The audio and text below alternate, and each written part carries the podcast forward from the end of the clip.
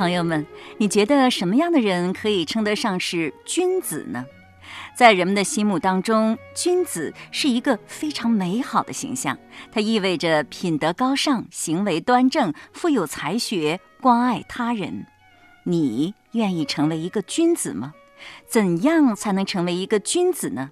孔子告诉了我们三个途径。今天，让我们一起学做君子。今日嘉宾马庆西先生，主持人溪水。马庆西，山东省实验中学语文教师，对中国传统文化经典有着深入的研究和体验，深入机关、学校、社区进行讲座数百场。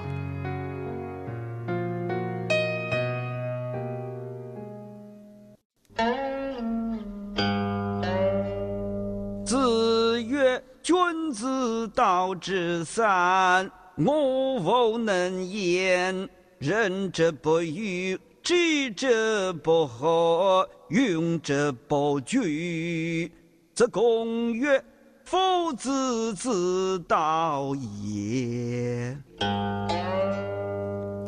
这句话出自《论语》的十四点二八章。子曰：“君子道者三，我无能焉。仁者不忧，智者不惑，勇者不惧。”子贡曰：“夫子自道也。”这句话的意思是不是就是说，孔子说呀，要成为一个君子呢，应该具备三个方面的特点，我都没有做到。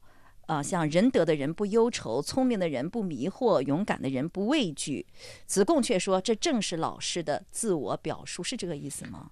大体上是啊，那你给大家说一下。但是有一个地方，这个仁者、智者、勇者，这个仁者不是仁德的人，智者不是聪明的人，勇者不是说勇敢的人。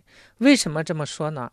你像君子道者三，就是君子之道有三个方面，后面这三个应该是三个方面，而不是三种人。如果讲三种人，那前后他就。连不起来了。那仁者不就是指的人吗？不，仁者就属于我们现在说一者、二者、三者，应该是仁这个方面、智这个方面、勇这个方面。哦，是这样啊。这样的话，对这句话的理解就不会出现偏差了。为什么孔子如此的谦虚，说君子的这三个方面他都没做到呢？因为夫子要教导学生，说你要做到仁、智、勇。至于说他是在一个什么语境下说的这句话，我们现在已经不可知了。《论语》属于语录体，他说这个话一定是有一个背景，但是通过这句话，我们看出来夫子是自谦，因为在子贡眼里，你看这老师就是这么干的，呃，也有仁，也有智，也有勇，那是不是做到这三点就是君子的了呢？是可以这样说。这个君子道者三，是理解达到君子的途径有三个，那智仁勇，那你做到这三个，结果自然就是一个君子。仁者不忧。有仁德之心的人没有忧愁，是这个意思吗？现在我们一般都是这样用了，把仁者当成有人心的人。那实际上在原文这个地方，就是说从人这个方面讲呢，就是你没有忧愁。为什么？因为人二人这个字拆开一个二一个人，就讲人和人之间的关系。那就是我一味的只考虑别人，那我没有自己，不考虑自己的利益得失。对，那就没有什么忧愁。实际上，人人没有忧愁吗？是有的，是没有那种小的忧虑。像范仲淹讲“先天下之忧而忧，是进亦忧，退亦忧，天天忧愁”。夫子也忧啊，前辈圣贤的这些礼仪文化怎么传下去啊？呃，天下乱成这么个样子，什么时候能太平啊？王道什么时候能真正的实行啊？他也在忧。但是这种忧是一种博大的胸怀，不是我们讲的忧愁。我们说忧愁不都是对身体不好吗？君子之忧、圣人之忧和我们普通人的忧，那是不是都会对自己不好呢？如果是真正的到了圣人，他会说：“我是为这个东西考虑，但是他的心已经修炼到能明确的了知这个时代，我只是尽人事，还要听天命，他不会有过多的心理的波动。”哎，我们一般是看不明白这一点，内心有好多的七情六欲的反反复复，这个才伤人。忧能使人老，是指这个。有仁爱之心的人不忧愁。如果想让自己成为一个有仁爱之心的人，就是成为一个不自私的人呗，不为自己想了，那自然没有忧愁了。这个人啊，有万端，特别难讲。就是它包含的层面非常的广，所以不单纯是这个方面，可以推广到千千万万的角度，所以这是一个很大的概念。那反过来说，就是除了那些圣贤之忧，哈，像刚才你说的范仲淹之忧，还有孔子之忧，平常人经常忧愁的人，那是不是就是缺乏仁爱之心的人呢？也不能这么说，人心啊，属于人性当中非常好的一面，应该人人都有。只不过说，有的人体现的多一点，有的人体现的少一点，不能说他完全没有。那完全没有，这个人是十足的坏人，这也不大可能。像曹操还把蔡文姬从边远之地赎回来，他和他的父亲蔡邕关系很好，这是为老朋友尽一份心。所以曹操也干好事，不是说所有的人都只干坏事不干好事。那能不能从有没有忧愁来判断自己有没有仁爱之心呢？应该是这样想，是从自己忧愁的事情上来判断自己的仁爱之心到了什么程度了。到底是 为别人忧还是为自己忧？是的，那为孩子忧也是为自己忧啊。这个得看怎么说。比方说，我们是出于自私的目的为孩子忧，那确实是小的方面。像南怀瑾先生他讲，以天下人为子女，以子女为天下人。他这个时候看他的孩子和别人的孩子是一样的，他这个。即便是为孩子忧，也是为天下人忧，那个心情不一样。所以有些事情表面上看上去是一样，实际上内在是很不一样。这样讲有点高深。那么作为一般人而言的话，是不是相对来说，一个比较快乐的人、忧愁比较少的人，他的内心相对来说就要纯净一些呢？啊，那肯定是。不过我们还是把这个仁者讲成了 是有人心的人。有人心的人，不就是有爱心的人吗？肯定是每个人都有爱心，就是爱心多一点、少一点的问题。哎，爱心多一点，快乐一点；爱心少一点，忧愁一点。这是肯定的。我们讲叫为善最乐，做好事的时候啊是最快乐的。人心多了，必然就快乐。再一个什么仁者内省不疚，嗯，在反省自己的时候没有愧疚的地方，所以呢也就无忧。哦，那太难了。马老师平常忧愁多吗？我看你像个忧愁不太多的人。嗯，实际上我的忧愁，呃，也是挺多的。因为古人讲到四十不惑，这个不惑是个什么层次呢？不惑就是对任何的事情都没有疑惑了，知道怎么去做。十有五而志于学，三十而立，四十而不惑，五十而知天命，六十而耳顺，七十而从心所欲不逾矩。古人把这个层次划分了一下，十五岁和三十岁这个属于自己去努力去修行自己，到四十岁就达到了一个开悟的境界，到五十六十、七十。这个是做到了这个境界，就前边是从道理上明白了，到后来呢，行为上也能落实到，所以到那个境界，那我自己反省一下，离这个境界还差得很远很远。但是您还有的是时间，您太年轻了，离这四十岁还有好多年好多年呢。呃，到四十岁的时候也未必能做到这一个，因为我自己知道根基不大行啊。看得出来，马老师是一个可大寿的君子啊。没 有没有。讲来讲去，还是把这个仁者讲成了有人心的人。马老师说，实际上仁者应该是说在仁这个方面，大家一定要记住。朋友们，你的忧虑多吗？你又是为何而忧呢？仁爱之心多一点，忧虑就会少一点。如果你有先天下之忧而忧之心，又能够观时事、懂时机，知道有所能、有所不能，就会超然其上。总之，若是整日家忧心忡忡、苦大仇深，那么离君子之道尚远矣。下一个是智者不惑，有智慧的人不迷惑。嗯，智者不是有智慧的人，智这个角度来说啊，是不迷惑。怎么样才能让自己有智慧不迷惑呢？第一是。读书明理，第二，用这个道理来做衡量，不要掺杂个人自己的见解。第三，既然明白了，就要敢于决断。像李炳南先生他就讲，这个智和慧不一样，慧是聪明，智是决断。我们讲唐初有两位房玄龄和杜如晦，说防谋杜断，像杜如晦的这种决断，这就是智。其实平常我觉得大家在呃面对一些事情的时候，不知取舍的时候，就是迷惑的时候。他迷惑了，就意味着他智慧不足了，嗯，是吧？是的，嗯。确实，人在面对取舍、面对得失的时候，容易迷惑。我记得你以前也说过，学生填报志愿的时候就容易迷惑。这时候大家容易迷惑的是什么？这个实际上他完全不需要迷惑，因为他知道自己所擅长的是什么。但有的时候真的是不知道哎。我们大人认为孩子不知道，实际上他内在啊，他喜欢干什么，他是知道的。但是是什么呢？我们外界给予他很多的。压力也好，或者错误的引导也好，就是你喜欢的那个东西，将来不能赚钱，所以他也接受了。哎，这个不行，那我万一将来活不下去怎么办？就是因为他没有决断，我就按照这个去做，所以说他才会迷惑。他实际上不是迷惑，是动摇。他心里知道他能做好什么的，老天爷不会生一个没有用的人到地球上来。那么你的意思就是说，学生在填报志愿的时候，不需要老师和家长的指导吗？他就按照自己的喜好去填，自己想当然的去填吗？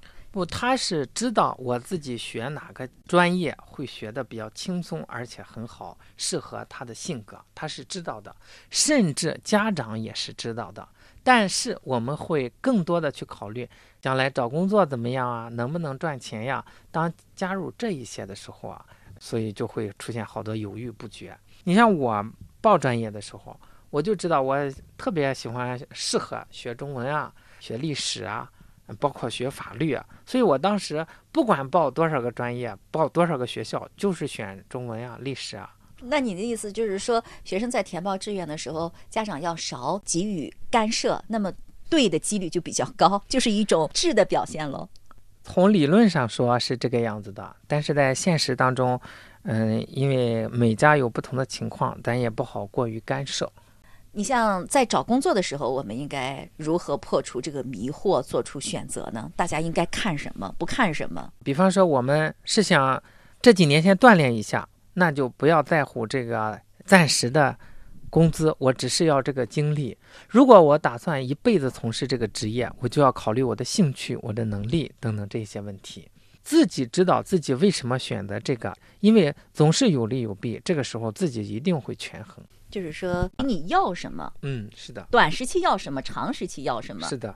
很多人就是把利益看得特别重的时候，是不是特别不容易做出正确的选择呢？就是因为对利益的追求会迷惑我们的双眼，会掩盖我们的理性，所以说有的时候做决策失误。其实做自己感兴趣的事情，未必不会得到利益，是吧？对，是这样的。大家就是先奔着利的出发点去，这就是出问题了。而且，即便是你选对了这个行业，你得到了很多的利益、金钱、位置，但是在得到之后，也未必能够得到你想要那种幸福和快乐的感觉。是，所以现在有好多我们觉着事业有成的人，他的心理问题很严重，甚至会自杀；轻一点的有抑郁的这个情绪，这就是很可悲。这就是在智慧方面是不足的。是的。那找对象的时候，如何做个智者呢？古人有句俗话叫“会嫁的嫁儿郎，不会嫁的嫁门墙”。会嫁的，就是看人，看人品、道德、学问；不会嫁的，看他现在的家世。实际上，现在纵然赫赫扬扬，家业很大，可能一下子会没有；现在纵然贫寒，但是茅屋出公卿，将来也会很好。现在赫赫扬扬，将来可能还一样会赫赫扬扬。现在很贫寒，将来可能还一样会贫寒，所以看这些外部条件是不能做准的，唯独什么靠得住？这个人他是不是孝顺啊？我有的时候也引导我的学生，我说：“你看，你择偶的标准一定要正确。我说你以这些标准来衡量一下，第一，他是不是孝顺？那他既然孝顺，他的父母说将来他一定对你不会说没有责任心。第二，他是不是？”能吃苦耐劳，谁也保不准这一生就是养尊处优，过得很顺利。那么，当生活出现变故的时候，如果他能吃苦耐劳，说明他有担当精神，那他可以维持这个家庭。所以我给女孩子讲是这样讲，那给男孩子讲也是：第一，这女孩子是不是孝顺；第二，她这个心量是不是相对来说要大一点？因为这个女性在一个家庭里边非常的关键。如果是特别小家子气，见识短浅，整天就是鸡毛蒜皮，那这会消磨掉一个男人所有的英雄豪气。而且给男人带来负面的影响。哎很多贪污受贿、进监狱的男人，可能就是因为背后有一个像您说的心胸狭隘、斤斤计较的女人影响了他。是这样的，所以说找对象的时候还是要看人品。所以我说女孩子要落落大方，嗯、要非常的稳重，不要狐媚，不要矫揉造作，总归要在人上着眼。古人对这一点就看得很明白，说这个人的贫富啊，是这个你个人自己可以后天的去努力的，不是说你看眼前他们家呃是什么样的情况。所以我们找对象的时候怎么决断呀？嗯，就是以这一些标准来衡量，这是我想这是一种智慧的方式。对，而且他会给自己带来美好的未来。是的，就是说我们播下的种子是好的，将来收获的果子一定是好的。如果只看到了今天的果子，果子可能过不了多久就会烂掉的。是。的，那么在工作当中面临利益得失升迁的时候，应该如何体现这个智呢？应该具备怎样的智呢？这就是咱们前几次节目里边谈到过，这个不知命无以为君子。如果我们以这样的心态来面对，就是说我尽人事听天命，自己做好自己，那一些不是我们所能求来的。尽本分就可以了。哎，尽本分就可以了。单位上有单位上的规定，领导者有领导者的眼光，只要我们做好了，不会说是长久的埋没。那如果说这个单位不好，领导不好，他就专门用小人，那我们去争也争不来。就不如独善其身。是的，好，这样一说，大家就活得非常的轻松了，就成为一个智者了。智者不惑、不迷惑的生活是很轻松愉快的。是的嗯。而且这个迷惑是痛苦的根源，如果没有这个迷惑，那就是快乐的源泉。其实不管是智也好，还是人也好，都是导向快乐的人生的一个一个什么呢？是一种道路，君一子之道哎，啊，君子之道。智者不惑，可是要做到生活当中从不迷惑，谈何容易？迷惑常有，但我们可以让迷惑越来越少。如何才能让迷惑越来越少呢？就是在迷惑来临的时候，要不断的破除迷惑，可以通过向智者请教的方式。可以通过向书本学习的方式，也可以通过收听品读《论语》节目的方式。有道是天道酬勤，当你孜孜以求，不再得过且过，在不远的将来，你就是一个智者。有智慧、不迷惑的人生，该是多么的轻松快乐呀！子曰：“君子道者三，我无能焉。仁者不忧，智者不惑，勇者不惧。”子贡曰：“夫子自道也。”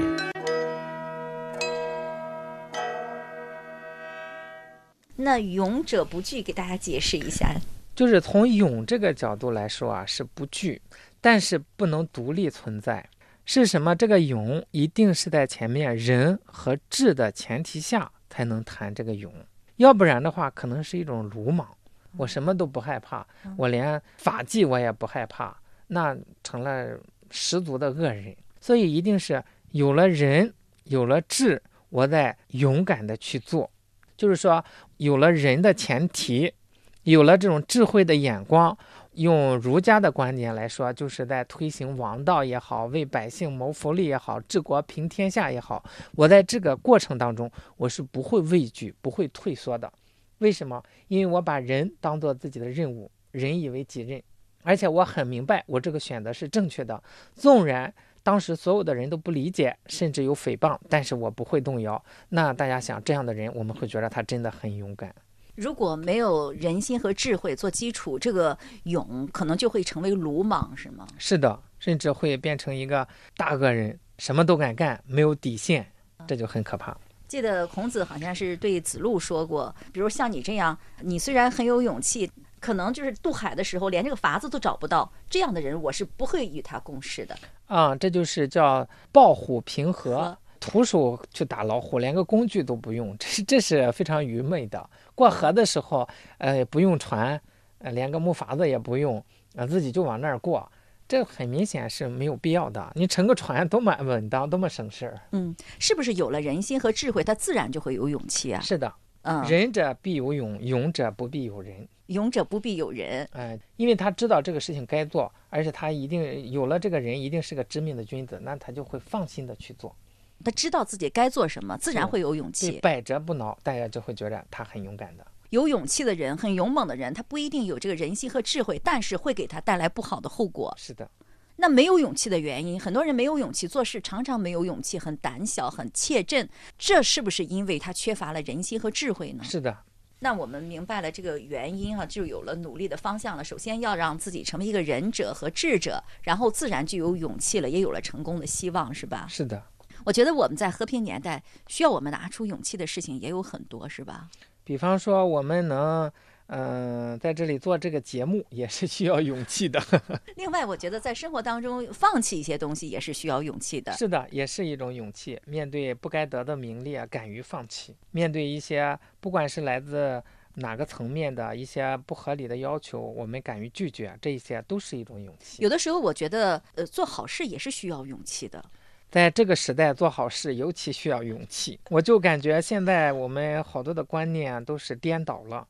你比方说，我们去破坏公物，不觉着丢人；我们去主动的维护环境，有些人会觉着不好意思。我们不给人让座，没觉着什么；我们给人让座，还觉着不好意思。总而言之，就是说我干一些不合理的事情，我觉得很正常；我要干点好事，我觉得不好意思，人家说我怎么办？所以在这种社会现实下，做一点好事尤其需要勇气。比做坏事还需要有勇是气。的，比如说，看到路上有一块纸，把它捡起来，可能需要勇气；路上有一个蚯蚓，比如说从湿地里爬出来，我们把它捡回湿地里、草丛里，有的时候确实也需要勇气。是。可是我们一脚踩死它，随便扔个垃圾，大家觉得哎呀可顺手了，没有这种心理波动。对，很多时候我在后面开着车，就看到从前面的玻璃窗里扔出来一块白纸，不需要勇气哈。不需要。而且他们还有理由呢，是什么呢？说别把车里边弄得很乱。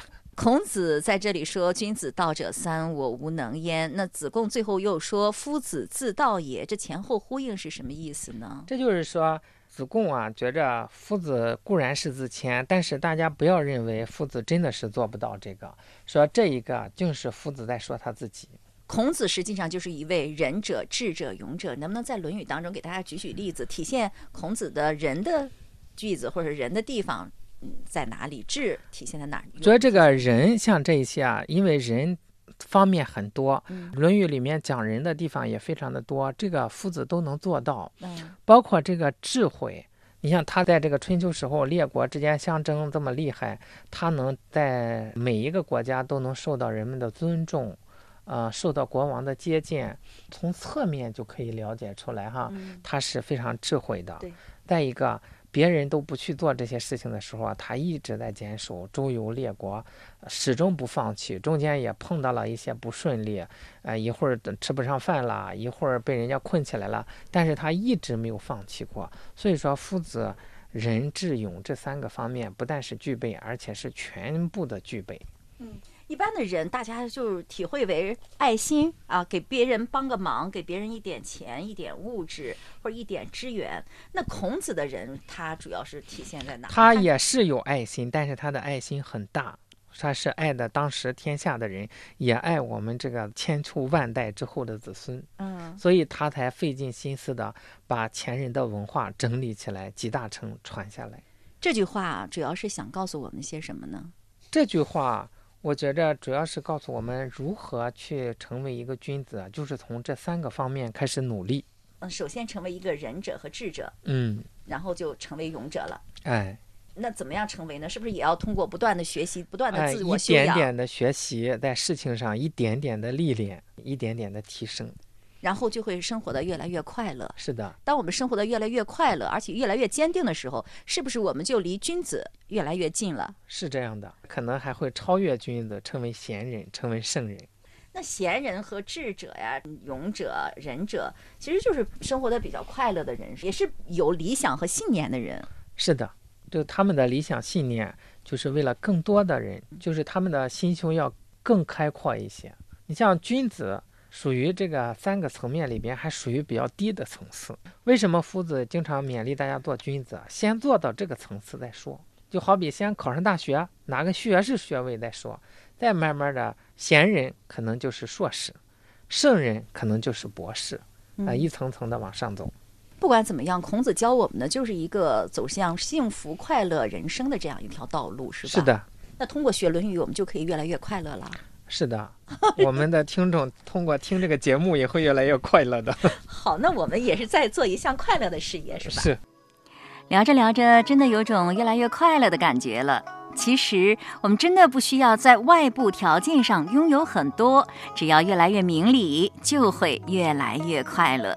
不快乐，就是因为不明白那个理儿。所以，让我们一起好好学习，做一个明理的中国人吧。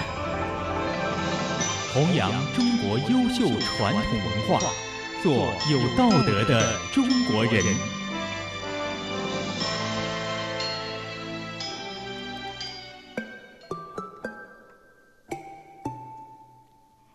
听众朋友，今天的节目就是这样了。节目嘉宾马庆西先生，主持人溪水，品读《论语》往期节目已经上载齐鲁网、山东经济广播手机客户端、苹果播客、荔枝 FM。